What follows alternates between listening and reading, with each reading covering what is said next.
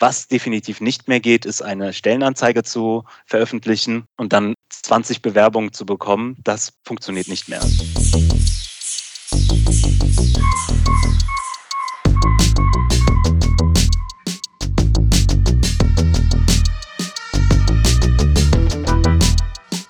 Man sollte sich niemals vergleichen.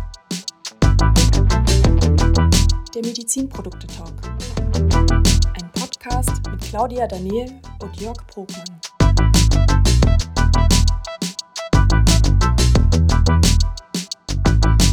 Die Unternehmen sollten wirklich sich auf sich selbst beziehen, auch ein bisschen mehr Mut und weniger Vergleich mit anderen.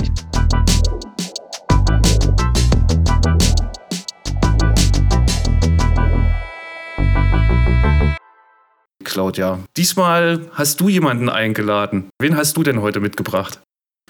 Ich habe heute einen ganz besonderen Gast eingeladen, den Erdem Kögülü. Der ist Recruiter beim TÜV Süd und hat in der Vergangenheit selber als Headhunter gearbeitet, kennt also unsere Berufskollegen in- und auswendig, würde ich sagen. Aber Erdem, stell dich gern selber vor. Ich freue mich, dass ich heute hier dabei sein darf. Ja, zu mir. Ich bin seit zehn Jahren im Recruiting, seit über zehn Jahren, habe Soziologie studiert, habe immer gedacht, okay, ich möchte irgendwas mit Menschen zu tun haben. Bin dann aber in die Medizintechnik gekommen, so die letzten acht Jahre, davon sechs Jahre als Headhunter und die letzten zwei Jahre bei der TÜV Süd bei der benannten Stelle, auch in der Medizintechnik. Hast du das Gefühl, dass das Recruiting, ob man jetzt bei einer benannten Stelle ist oder bei einem Hersteller, dass es anders läuft, dass es da einen Unterschied gibt, ob das jetzt die Kernkompetenzen sind oder der Prozess an sich? Es ist natürlich ein Unterschied. Ich habe damals in so einer kleinen Agentur gearbeitet. Es war jetzt auch kein Großunternehmen, hatte da so die breite grüne Wiese, auf der ich mich dann austoben durfte und konnte. Als Inhouse-Recruiter ist es natürlich nochmal was anderes. Hier betreue ich fix Fachabteilungen, die Jobprofile ähneln sich. Das ist so ein bisschen der Unterschied. Also da auf der Headhunter-Seite war ich tatsächlich für mich komplett selbst allein verantwortlich und hier ist es nachhaltiger. Ich kann hier mehr planen für mich selber, kann mich auch auf viele Dinge konzentrieren, wo ich früher die Möglichkeiten nicht hatte. Also es ist nochmal vielfältiger geworden, nochmal breiter und ähm, ja, und kann halt hier noch ein bisschen mehr ausprobieren. Ja, ich kann halt mit viel mehr Piloten starten. Also es ist wirklich vielfältig von Employer Branding bis hin zu Auswahl, Arbeitsproben. Also das unterscheidet sich schon sehr stark. Wie ist es denn deiner Meinung nach? Ist der Fachkräftemangel real oder ist der zum Teil hausgemacht, weil die Vorstellungen von beiden Parteien nicht zusammenpassen? Oh, das wird heiß diskutiert, generell gerade, ich glaube auch überall in der Politik, in der Gesellschaft. Es ist ein heißes Thema.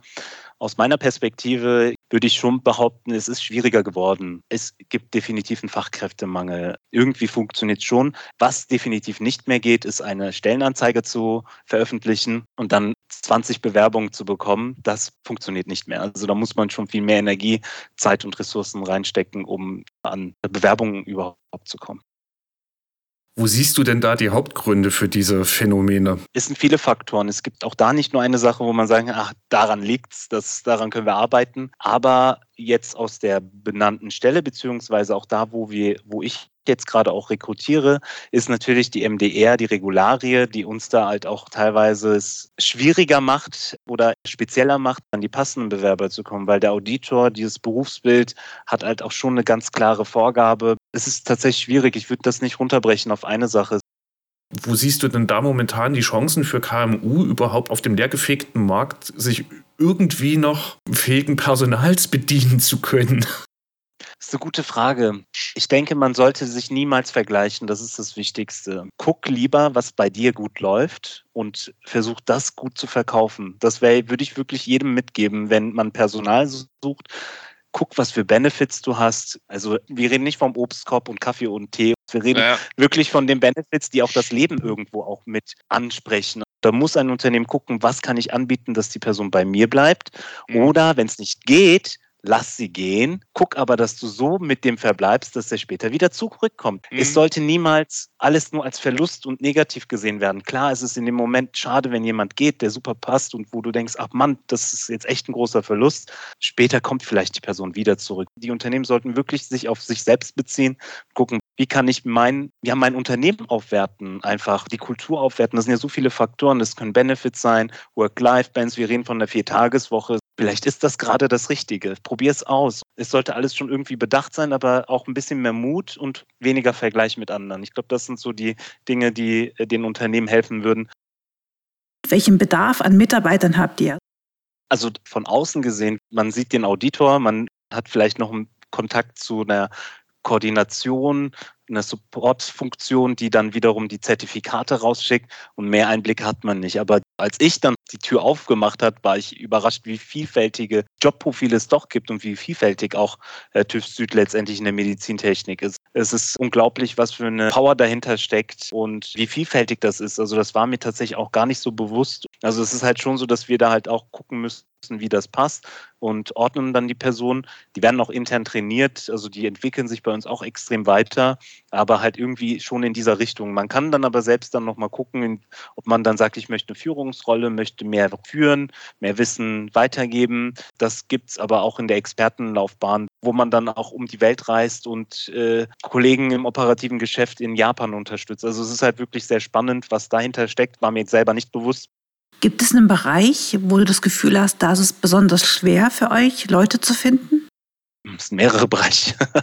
ich sehe das Glas halb voll. Auch wenn es schwierig wird, sage ich, dann müssen wir vielleicht gucken, wo wir suchen müssen. Du solltest schon wissen, wo du suchen musst und welchen Weg du einschlägst. Wenn wir allein an Software als Medizinprodukt denken, es ist ja so komplex, dass, da muss man halt schon auch irgendwo Erfahrung mit haben. Und es reicht nicht einfach nur ein Coding äh, zu haben und äh, sich damit auszukennen. Also da, da gehört schon viel dazu. Und das ist ja wiederum das, da muss man schon im Studium schauen, will ich diesen Weg gehen, dann kann man da auch sich hinbewegen. Ähm, und da ist es tatsächlich am schwierigsten. Und äh, wenn ich so Richtung funktionale Sicherheit denke, das sind auch so Profile, da freue ich mich, wenn ich dann Kandidaten habe, die passen. Äh, man sollte wissen, wo man suchen kann und dann findet sich schon ein Weg. Könnt ihr es euch erlauben, noch weiter auf Soft Skills zu achten? Ja, müssen wir sogar, weil es gibt einfach gewisse Dinge, die kann man oder die kann man nicht. Da muss man gewisse Skills mitbringen, die kann man nicht lernen. Sowas wie Durchsetzungsvermögen, Auftreten, Kommunikation an sich. Man bringt da ja auch gewisse Dinge mit, die als Person einfach nicht funktionieren, beziehungsweise auch gut funktionieren. Und da können wir die Menschen schon hin entwickeln. Aber ja, es sind die Kommunikation, Durchsetzungsvermögen, Bereitschaft zu reisen. Ich muss es einfach nur generell sagen, das ist auch immer so ein Punkt, wo sich viele denken, ach, da muss ich ja reisen. Ja, aber auch nicht 100 Prozent. Es sind nochmal so ein paar Sachen, ich glaube, das kriegt man ganz gut hin. Und da spiele ich, glaube ich, eine ganz gute Rolle, weil ich vermittel diese Dinge ja auch. Ich versuche die Dinge im Prozess auch schon zu identifizieren. Was könnte ein Punkt sein, was nicht passt? Was sind, ich sage immer, Dealbreaker für beide Seiten und versuche diese Transparenz auf allen Seiten beizubehalten in dem kompletten Bewerbungsprozess. Und am Ende setze ich mich natürlich hin und rede über diese harten Fakten nochmal. Vielleicht highlighte ich gewisse Dinge, um das in einem Bewerbungsgespräch für alle Seiten nochmal klar zu machen. Aber dann wurde es einmal angesprochen und dann ist auch fein. Und dann Entscheidungen werden ja immer im Nachgang getroffen, auf, basierend auf dem, was besprochen wurde. Und so gehe ich an die Sache und gucke, dass, das dann passt genau. Ist das schon direkt vorgekommen, dass es aufgrund eines Bewerbungsprozesses, wo eventuell vorher was nicht gematcht hat, dann ein Prozess geändert wurde und das dann gepasst hat? Hm, ich bin jemand, der ich ändere es dann direkt selber. Mhm. Ich bin, ich sag mal, der Aktivist hier. Ich sage dann einfach, okay, dann müssen wir halt an uns arbeiten und irgendwie vielleicht was. Es gibt natürlich Dinge, die kann ich nicht ändern. Wir sind auch ein Konzern da ist ich sag mal, so ein Riesenschiff anzuschieben, dass das an gewissen Stellen funktioniert es nicht, aber in meinem Raum, in dem ich in diesem Schiff unterwegs bin, da, da ja, das ist so meine Welt und äh, da kann ich so ein bisschen mich austoben. Natürlich auch da in einem Rahmen. Ich finde ja, das Arbeiten in einem Unternehmen ist so ein bisschen Ersatz für die Dorfstrukturen, die wir früher gehabt haben. Wobei der eine wohnt, also wohnt vielleicht lieber in einem kleinen Dorf, hat also eine Handvoll Kollegen nur, der andere hat gerne was, was mittelgroßes und der nächste arbeitet gerne beim Konzern, was vielleicht einer Stadt entspricht. Ich glaube, aktuell bin ich da lieber der Dorfmensch, der sein eigenes großes Haus hat auf dem Dorf, obwohl ich ja mitten in Berlin lebe. Also da haben wir den Konflikt berufliche und persönliche Persönlichkeit passen gar nicht unbedingt zusammen. Jetzt stelle ich mir vor, ich möchte jetzt beim TÜV Süd anfangen, weil ich habe das Gefühl, ich möchte Auditor werden. Welche Kompetenzen bräuchte ich, um als Auditor tatsächlich anzufangen? Und ja, was ist dem TÜV Süd besonders wichtig in dem Fall? Man sollte definitiv ein Studium haben. Also es sollten Naturwissenschaften sein oder Ingenieur in die Richtung, weil es geht wiederum um die Autorisierung. Also das ist ein Hard Fact. das können wir nicht überspringen. Als Auditor muss man studiert haben, ein relevantes Studium. Man sollte gerade ausschauen können, man sollte in einem Gespräch da sein. Man nimmt eine andere Position auch ein. Man sitzt da und entscheidet irgendwo ja auch, ob das Unternehmen ein Zertifikat erhält oder nicht. Also nicht sofort, aber man ist die Person, die Instanz, die da prüft. Und es ist eine besondere Situation. Es kann aufheizen, aber muss nicht. Äh, und auch sowas sollte einem klar sein. Naja, wie setze ich mich in so einer Situation? Bleibe ich da ruhig oder kippe ich um, weil ich dann so denke, oh Gott, äh, das schaffe ich nicht? Also eine gewisse Belastbarkeit in solchen Situationen sollte man schon haben. Wenn du nicht weiterkommst, melde dich einfach. Wir werden schon gucken, dass es dann weitergeht. Also es ist nicht dieses Teamgefühl, da muss ich auch sagen, das ist sehr, sehr stark. Und ähm, also es ist halt schon so, so, dass man sehr stark zusammenarbeiten muss alleine, weil das sind sehr viele Schnittstellen. Du übergibst so gesehen den Staffelstab an den nächsten und es ist wirklich eine sehr anspruchsvolle Aufgabe, wo man wirklich ganz genau gucken muss, okay, passt, passt nicht. Mhm. Aber auch da, da gucken ja mehrere Menschen drüber. Es ist ja nicht so, dass man alleine hingeht und sagt, ich entscheide voll über diese Sache, über eine, äh, dass ein Unternehmenszertifikat kriegt. Es sind ja mehrere Menschen, die drüber schauen. Da darf man auch mal Fehler machen, in dem Sinne, und auch da lernt man ja auch wieder. Also das ist auch eine Kultur, die sehr angenehm ist für viele. Und ja, man merkt, die Leute haben das gefunden, was sie vielleicht auch gesucht haben am Anfang vor zwei Jahren. Wie gesagt, ich bin ja in diesem Abschnitt gerade, wo dieser Mensch sich verändern will, ein Reisebegleiter. Mhm. Und es macht mich sehr glücklich, wenn ich weiß, die Reise ging weiter. Und die Reise war ein Erfolg, ein schöner Weg, den die Menschen gehen durften. Und das gibt mir sehr viel. Und dann weiß ich auch irgendwie, okay, da haben wir wirklich ein Match gehabt und es ist eine schöne Beziehung draus geworden. Das, das ist schön und das habe ich sehr, sehr oft und äh, ja, das ist tatsächlich so ein bisschen meine Belohnung. Da muss ich noch mal ganz kurz, wenn jetzt der TÜV Süd Product Service ein Ferienclub wäre, dann wärst du der Animateur, oder? ich, ich, ja, ich, ich stelle mich gern hin und tanze und äh, äh motiviere jeden. Ich bin alles. Also ich, ich bin, ich sage, ich bin so ein Social Butterfly. Ich passe mich an. Ja, doch, es passt. Animateur nehme ich. Ja, passt. Wie funktioniert denn das Onboarding bei euch? Ja, das ist sehr komplex. Also es muss auch komplex sein, weil wir da wiederum ja auch die Vorgaben haben, beziehungsweise die Trainingsautorisierung. Ich sage immer in Gesprächen, wir drücken bei Ihnen die Reset-Taste. Also das Onboarding hat viel Theorie, viel Schulung. Ähm, die Menschen entwickeln sich extrem weiter. Die Trainings, die sie bekommen, das ist ja auch, was die Industrie gerade braucht. Alle Standards, alle Normen, alles. Ja, und das geht dann Richtung anderthalb bis zwei Jahre. Also klassisch sagen wir immer, nach zwölf Monaten könntest du eigentlich alleine laufen. Dann geht man als Trainee mit, dann sitzt man beim Audit erstmal da, nimmt diese Situation wahr, was werden für Fragen gestellt, wie sind die Menschen und dann ist man Co-Auditor und Ziel ist es dann irgendwann den Lead zu haben. Dann ist das so gesehen ein Projekt. Ja, und das Onboarding schließt sich so mit dem allem zusammen. A, viel Theorie, viel Schulung, viele Dinge, die man vielleicht auch schon kennt. Dann halt auch Praxis. Und das Training endet nie. Es gibt äh, so viele Neuerungen, die uns auch dann sehr stark betreffen. Man muss immer wieder auf dem aktuellen Stand sein, die Dinge nachweislich ähm, verstanden haben bzw. gelernt haben und ausführen können.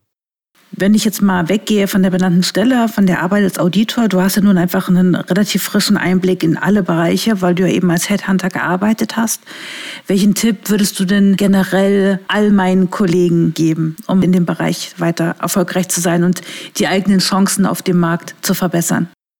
Ich glaube, was sich halt sehr stark geändert hat, ist dieses Netzwerken. Social Media ist essentiell geworden. Wenn man da nicht mitgeht, dann hat man, glaube ich, halb so viele Chancen. Also man muss bereit sein, sich zu präsentieren. Irgendwann will man sich verändern und bewirbt sich, aber was wird dann gefragt? LinkedIn-Profile. Es wird geschaut, was hat die Person. Dann sieht man, was liked die Person, wo kommentiert sie was. Nicht, dass ich drauf schaue, aber es, es ist tatsächlich so, wenn es mir aufgezeigt wird, dann werde ich das auch ansprechen. Bedacht Netzwerken, damit kann man sehr viel aufbauen, das muss ich schon sagen.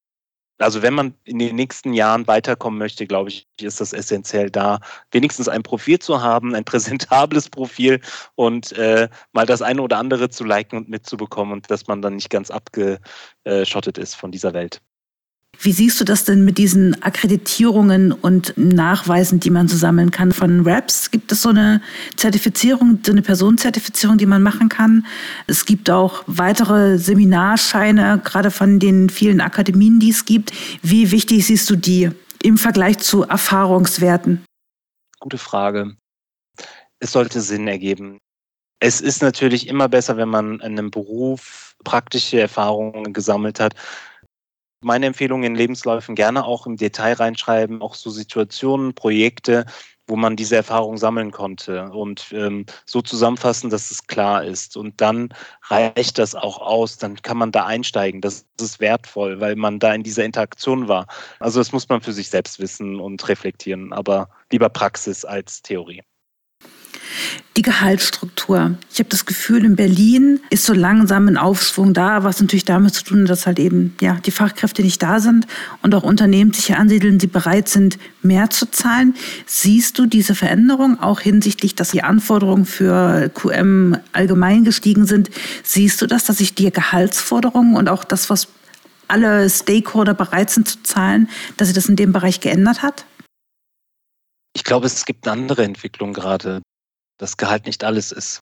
Wenn es beim Gehalt nicht passt, mein Tipp, auch da wieder, guck dann eher anderen Bereichen. Eine super Kinderbetreuung, äh, dass man auch in Teilzeit gehen kann. Öffne so ein paar kleine, minimale Dinge und dann macht es das Ganze wieder attraktiver. Und wenn die Leute nicht 40 äh, Stunden, sondern 38, 39 Stunden arbeiten, ähm, ist das schon wieder ein, ein Gewinn für viele, diese eine Stunde woanders im Leben einzusetzen.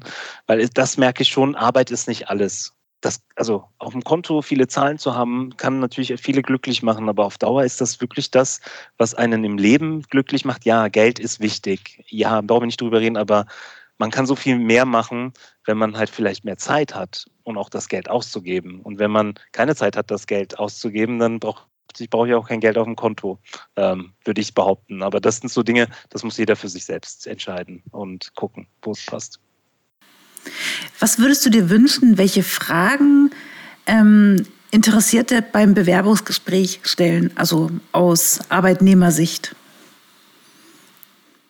Hm. Mich interessiert immer so viel, deswegen kann ich nicht sagen, also aus Arbeitgebersicht sind natürlich wichtig, ich sag's mal so, egal welche Frage kommt, also wenn ich einen Tipp geben kann, antworte ehrlich und verhaspel dich nicht. Ähm, guck, dass du klare Antworten gibst und auch wenn es nicht passt, ist auch immer gut, mal Nein zu sagen, ich weiß es nicht.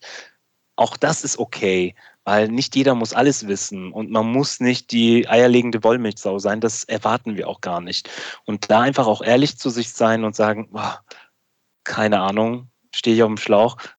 Aber wie man es dann rüberbringt, ist halt die Sache. Und wenn man vielleicht an anderer Ecke oder das wiederum begründen kann, warum man gerade, also es ist die Nervosität, das merke ich ja auch. Also ich merke ja, wenn eine Person da so sitzt und sich nicht bewegt und äh, starr in sein, auf dem, also es ist jetzt vielleicht in diesem Online, kriege ich es äh, starr dann in so einen Bildschirm reinschaut, aber auch in real, dann versuche ich die Person gerade ein bisschen aufzulockern mit Smalltalk, dann rede ich über die Katzenvideos und äh, versuche da so wiederum so ein bisschen diese Entspanntheit reinzubringen, um den Menschen aus dieser Situation zu, zu lösen, dass sie gerade sich beweisen muss. Und wenn das ein ganz normales Gespräch ist, dann habe ich so viel mehr daraus. Und ich stelle halt keine, Sta also natürlich habe ich auch meine Standardfragen, aber ich gehe so was erzählt mir gerade die Person? Ich versuche auch da aktiv zu, zuzuhören und zu gucken, okay, aha, erzählen Sie mehr, weil natürlich interessiert mich das gerade, was die Person sagt. Aber das ist halt auch wichtig, dass man ein wirklich so ein ganz normales Gespräch führt und von daher ruhig auch Fehler auch mal verhaspeln und auch mal sagen, dass es nicht passt oder dass es äh, nicht, dass ich nicht Bescheid weiß oder gerade nicht weiterkomme. Und das ist auch okay. Ich hätte eine Grundsatzfrage. Ist mir beim letzten Mal schon eine eingefallen, das finde ich deswegen schön, dass mir jetzt auch eine einfällt. Ist der Arbeitgeber nicht eigentlich der Arbeitnehmer? Ist ein bisschen wie eine philosophische Frage. Er ist eigentlich, eigentlich ist der Arbeitgeber eigentlich Käufer einer Dienstleistung, wenn man es so betrachten möchte. Richtig. Und der, der nimmt ja eigentlich die Arbeit vom eigentlichen Arbeitnehmer, weswegen ja der Arbeitnehmer eigentlich der Arbeitgeber ist, weil er seine Arbeit gibt und dafür Geld kriegt. Mhm. Ah, Gute Frage. Sehr, sehr, sehr tief. Ja, wow, okay. Ähm, wie beantworte ich das jetzt? Ich sag mal so, natürlich, wir sind darauf angewiesen, dass die Menschen, die bei uns arbeiten, auch gerne und das machen und auch irgendwo produktiv sind. Aber mh, hm, wir müssen ja wiederum, also es ist wirklich, dass es gibt kein Macht, also wenn man so eine Balance redet, es sollte irgendwo in der Mitte sich treffen und irgendwie muss es für beide Seiten passen. Das würde ich jetzt mal sagen, ist das Wichtigste. Und ich weiß nicht, geben oder nehmen. Ähm, ist, also jeder, niemand ist ja gezwungen, da zu bleiben oder irgendwo zu sein. Und es muss einfach jemandem gerade gut passen und einfach, ich sag mal, auch Unternehmen sind Wegbegleiter im Leben und die natürlich, die brauchen wir, so ist unsere Gesellschaft gestrickt, unser soziales System, dass man ohne äh, Job jetzt nicht unbedingt an Geld kommt. Ähm, und äh, das ist auch okay und man muss halt die Präferenzen für sich selbst sehen. Was will ich gerade aus dieser Situation machen in meinem Leben? Passt mein Arbeitgeber dazu und äh, bietet mein Unternehmen, in dem ich arbeite, mir auch das, äh, was ich gerade in, in, meinem Leben suche und auch erfüllen möchte. Und das sind eher so die Dinge, die von einem selber ausgehen. Und ich meine auch da, auch einem, ein Arbeitgeber, das sind ja auch Menschen, die da arbeiten, die wiederum Arbeitnehmer sind. Also es ist halt, ähm, ja, also schwierig. Ich sage mal, das muss jeder für sich selbst gucken, wie viel will ich geben und wie viel brauche ich, äh, wie viel will ich nehmen. Ähm, und das muss aber irgendwo in der Mitte sich treffen und es sollte immer eine Balance sein. Jetzt habe ich meine Frage, jetzt wo wir so unter uns sind. Gab es eine Situation, wo du das Gefühl hast, dass ein Bewerbungsgespräch komplett schief gegangen ist? Oh ja, viele. Also ich bin dann auch so, muss ich ganz ehrlich zugeben, ich sage dann einfach, ich glaube, das passt nicht. Und sage dann aber auch, ich glaube, vielleicht an anderer Stelle genau das auch. Vielleicht überrascht das viele. Also ich bin da nicht so, es tut mir leid, wir beenden jetzt das Gespräch und hey, leg dann auf. Also ich gebe dann schon so das Gefühl, okay, ähm, das passt einfach bei der Position nicht. Und vielleicht, aber dann mit einer Empfehlung, das ist mir auch, auch immer wichtig. Es ist ja immer eine Absage in dem Sinne, wenn es dann so direkt ist, zu sagen, ja, vielleicht nochmal an dem Punkt ein bisschen mehr arbeiten und dann funktioniert es vielleicht beim nächsten Mal oder an einer anderen Stelle und sage, hier ist eine Stelle, die könnte gut passen. Also immer eine Option und eine Perspektive bieten. Das ist mir wichtig und nicht einfach sagen, es passt nicht. Also man, man macht ja auch, wenn man jetzt mal vom Schluss machen redet, ist es ja auch, man möchte eine Erklärung haben und auch irgendwie, warum ist es jetzt nicht, das erkläre ich aber dann auch, ähm, ja, es ist jetzt vielleicht, äh, man sagt ich dann, ja, dann such dir was anderes oder man gibt dir keine Perspektive beim Schluss, aber es ist so, man möchte mehr darüber, es muss, muss mehr Masse haben und nicht nur einfach, tschüss, ich mach Schluss. So. Und ähm, deshalb, das ist mir zum Beispiel, das, das mache ich ungern tatsächlich, aber ich finde, das ist so wertvoll auch, für die Menschen und die sind dann teilweise, also die Bewerben, äh, die Kandidaten sind sehr dankbar, einfach für den Tipp und einfach auch mal für so eine ehrliche Antwort, wenn es geht. Wenn ich so auf die Uhr gucke, ich hoffe, Claudia hat nicht allzu viele Fragen auf ihrem Zettel übrig, sonst müssen wir noch eine Anschlussfolge machen. Aber ich würde jetzt gern zum Entweder-Oder kommen. Genau, wir kommen zum Entweder-Oder. Also du kriegst von uns jeweils zwei Begriffe genannt und sollst dich für einen Begriff entscheiden. Am besten so spontan wie möglich. Wenn du magst, kannst du anschließend direkt erklären, warum du dich für einen Begriff entschieden hast. Musst du aber nicht. Du kannst es auch so im Raum stehen lassen. Die erste Frage wäre: Fordern oder fördern? Fördern. Proaktiv suchen oder gefunden werden? Hm. Proaktiv suchen. Qualitätsmanagement oder Regulatory Affairs? Regulatory Affairs. Erfahrung oder Einarbeitung? Einarbeitung. Auditor oder QMB? Auditor. und zum Schluss eine persönliche Frage. Aufgrund deiner Herkunft, wo du aufgewachsen bist und wo du jetzt wohnst, Karneval oder Oktoberfest? Oh Gott, ja.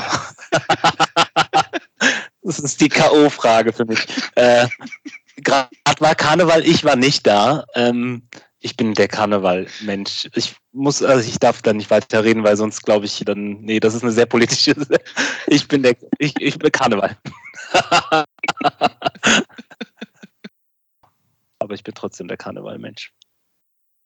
Ja, wir in Berlin, wir sind ja so arm, wir sind ja so arm, wir haben ja weder Oktoberfest noch Karneval.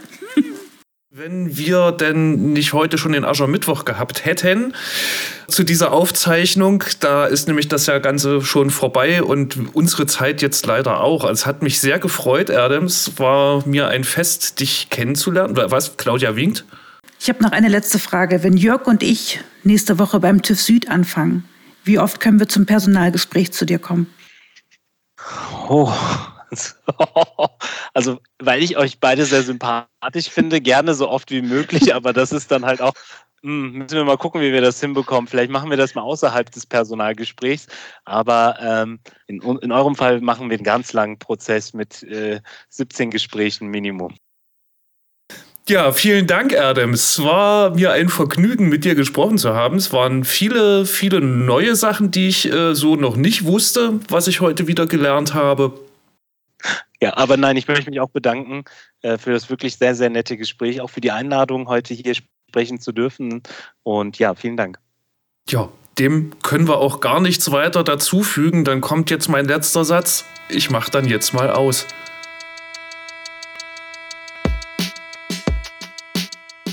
Idee, Konzeption und Hosting Claudia Daniel. Aufnahme, Hosting und Postproduction Jörg Brogmann. Freundlich unterstützt durch Lauren Wilgeroth und Schnoxy Music.